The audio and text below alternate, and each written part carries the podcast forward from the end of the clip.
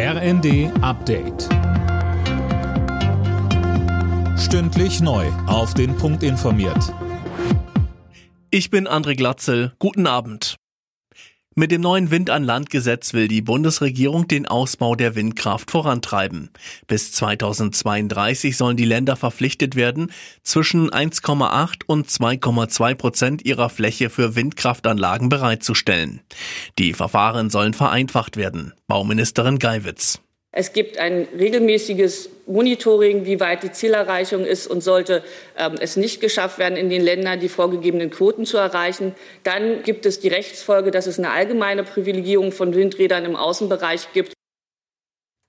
Aktuell sind den Angaben zufolge lediglich 0,8 Prozent der Bundesfläche für die Windenergie an Land ausgewiesen und nur 0,5 Prozent tatsächlich verfügbar.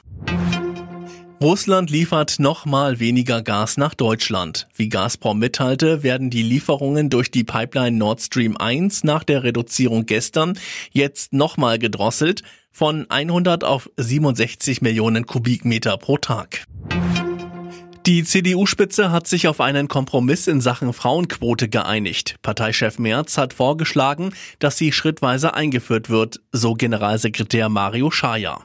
Seine persönliche Auffassung ist, diese Maßnahme dann zu begrenzen auf fünf Jahre, sie dann zu evaluieren. Wir wollen eine stärkere Einladungs- und Willkommenskultur gerade auch für Frauen in der Christlich-Demokratischen Union aussprechen. Es ist für die Union wichtig, dass wir die ganze Breite der Gesellschaft, und dazu gehören insbesondere natürlich auch Frauen und Männer, dass wir diese abbilden.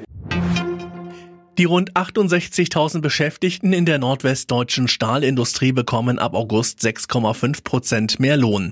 Darauf haben sich Arbeitgeber und Gewerkschaften geeinigt. Außerdem gibt es im Juni und Juli Einmalzahlungen von 500 Euro. Alle Nachrichten auf rnd.de